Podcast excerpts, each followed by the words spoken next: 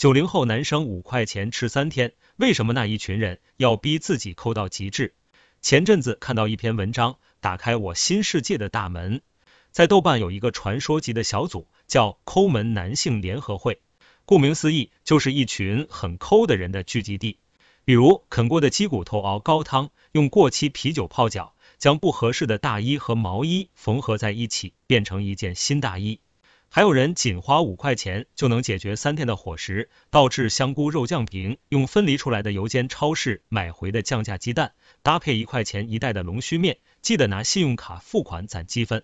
这里有无数的省钱技巧，活跃着各路抠门大神，秉持着金钱效益最大化的宗旨。组里成员们有着极大的自律，有人曾按耐不住想喝可乐的冲动，一只脚已经迈进小超市，又转头狠狠给自己一耳光走了出来。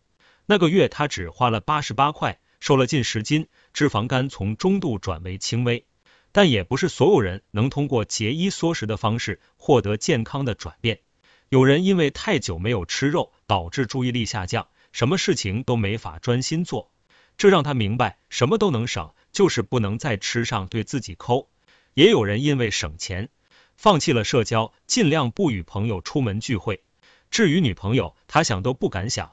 这让我想到了大前研一的低欲望社会，在一个奋斗不再能改变命运的社会里，奋斗主力也就是年轻人群，开始对周围的一切丧失兴趣。此时，无论物价如何降低，消费无法得到刺激，银行信贷利率一再调低，购房人数依然逐年下降。大多数人不愿意背负房贷或创业失败的风险。譬如一些日本人没有买房的欲望，没有结婚的欲望，没有购物的欲望。宅男宅女越来越多，谈恋爱觉得麻烦，上超市觉得多余，一部手机便框定了自己生活的所有。在消费主义的大环境下。他们背道而驰，于是有人将这一种现象称为反消费主义或者消费的负一层。我们所说的消费主义，则是第一层，即社会上多数人都追求体面的消费，渴求无节制的物质享受和消遣，甚至把这些当作生活的目的和人生的价值。资本也不光生产商品，还同时在塑造和操控消费者的欲望和价值观。汽车广告展现的不是汽车本身。而是一个你梦想的生活和社会地位。我们买的不是包包和球鞋，而是对潮流和文化的认同。他们让人们最终购买的不是商品本身，而是其中蕴含的符号象征意义。这就是普遍的消费主义。再往上一层，就是倡导储蓄理财、存钱以预防风险。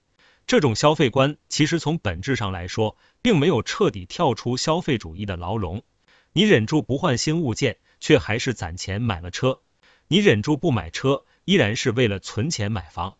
我们的目标似乎每一个都逃不出消费，只不过是从无数个小消费跳到了一个大消费。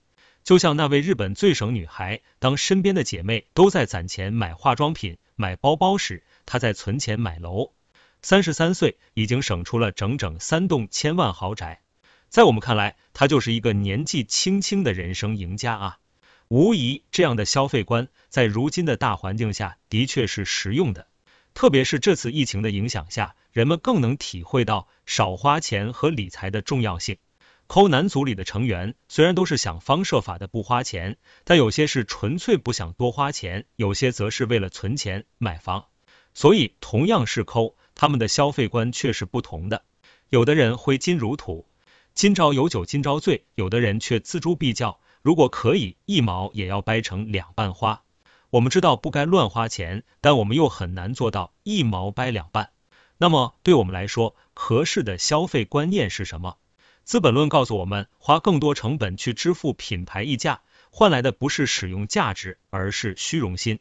如果衣服一定要非大牌不穿，要过纸醉金迷的生活，如果收入无法支撑物欲，那么只会让自己陷入无法满足的痛苦。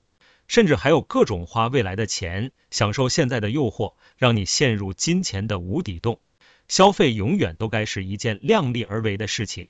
尼采的权力意志里提到，人们追求食物、追求财产、追求工具，根源都在于权力意志。我们总认为要成为某一种人，就必须要拥有点什么，但真的只能如此吗？就像武侠剧里的大反派，总觉得只要得到终极武器就能一统江湖，但事实总不会如他所愿。如果我们转变这种看待事物的方式，认识到之所以能成为某种人，是因为你的行为，是你不断的努力去做某些事情，那么拥有什么就不再重要了。